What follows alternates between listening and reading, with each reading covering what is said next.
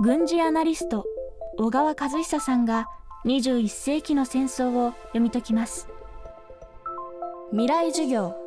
この番組は暮らしをもっと楽しく快適に川口義賢がお送りします。今週の講師は静岡県立大学特任教授で軍事アナリストの小川和久さん。21世紀の戦争を小川さんと共に読み解いていきます。ロシアのウクライナへの軍事侵攻。プーチン大統領はウクライナが核兵器や生物兵器を開発しているという嘘の情報を口実に核兵器を使用する考えをちらつかせています。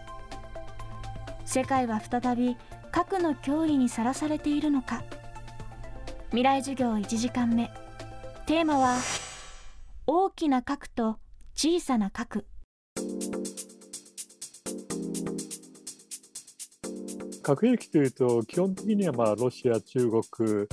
まあ、アメリカとフランスイギリスが持っている戦略核兵器と戦術核兵器っていうのはある。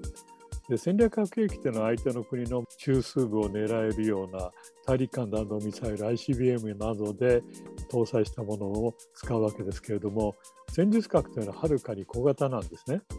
小型といってもね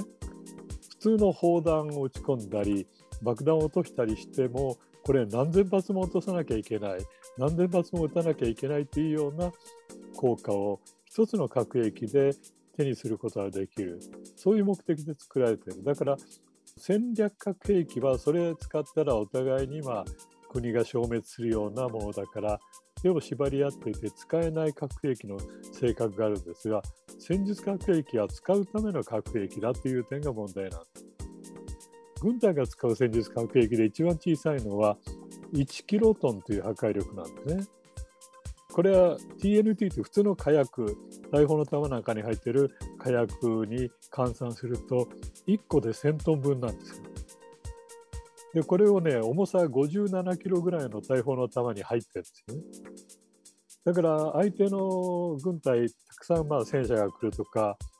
いうところに一発撃ち込むと一発で済んじゃうようなところあるわけ当然ながら半径1キロとかなんかのクレーターができるぐらいの威力ですから周りにあの町があったりするとこれは被害を免れない例えば東京の千代田区の真ん中に打ち込むと千代田区はまあほとんどアウトですよね。でちなみにあの広島に落とされた原爆は破壊力が、まあ、12.5キロトンから15キロトンいろいろデータありますがそのぐらい。で長崎は20キロトンなんです。ただ戦術核兵器といっても350キロトンぐらいの戦術核兵器もありますからそれはもうあまり想像しない方がいいですよ。まあ、今回の場合にプーチンがまあ核を使うかもしれないぞという脅しを増している。これはまず自分たちが本当に劣勢になった場合使ってみせるということが必要ですよね。そうすると例えばまあロシアの北極圏の無人地帯に打ち込んでみせるといったようなことはあるかもしれない。で本気の度合いを示すということですね。ロシアで核のボタンを押せるのはプーチン大統領を含め3人。プーチン大統領を暗殺しただけでは核の脅威はなくならないと小川さんは言います。核のボタンというのはあの極めてシンボリックな言い方でボタンじゃないんですよね。これ通信機なんですよ。だからロシアでいうとプーチン国防大臣それから軍のトップの参謀総長これが1個ずつ通信機を持ってる。でプーチンが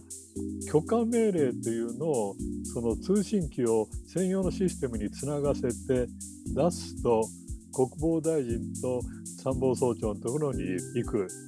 参謀総長のとこからそれぞれ核兵器を持っている部隊に発射についてのま命令が出る。で核兵器の部隊はあのそれぞれの部隊に3人当直の士官将校がいるわけです。でこれが3人がその命令が本物かどうかを認証する仕組みがあって本物だっていうことになると3人があの手を伸ばしても届かない範囲にデスクがあって同時にあの鍵を差し込むんです。それでせーので回す。それで発射なんです。だからまあそれなりの認証システムはある。アメリカのものを真似たものでアメリカ大統領と副大統領が一つずつその通信機のシステムを持ち歩いてるわけですね。であともう一個はホワイトハウスにあるんです。ただロシアの場合もアメリカの場合も相手からもいきなり核攻撃を受けたっていう場合には自動的に反撃するシステムがあります。でロシアの場合はちょっと違ってきたのはですね2020年一昨年の6月にプーチンがね4項目出したんですよ。まあ、ロシアがひっくり返りそうだと思った時相手が核兵器を使ったかどうかは別にしてサイバー攻撃もあるし生物兵器や化学兵器も使ったとその場合には核兵器で応戦しますよといったようなことを出してるんですね。まあ、核兵器についてはあんまりあのー楽観視しない方がいいですね。あの第一線部隊はね、相当士気が下がってますから、これはまあ別な問題ですけど、核兵器の部隊はやっぱり選ばれた将校たちが全部本当のキーを握ってますからね、命令通り動く可能性があると。今週の講師は軍事アナリスト小川和久さん今週は21世紀の戦争について小川さんの講義をお届けしています。今日のテーマは大きな核と小さな核でした。未来授業明日も小川和久さんの授業をお届けします。川口技研。階段での転落大きな怪我につながるので怖いですよね。足元の見分けにくい階段でもコントラストでくっきり。白いスベラーズが登場しました皆様の暮らしをもっと楽しく快適に。川口技研のスベラーズです。未来授業。この番組は暮らしをもっと楽しく快適に川口技研がお送りしました。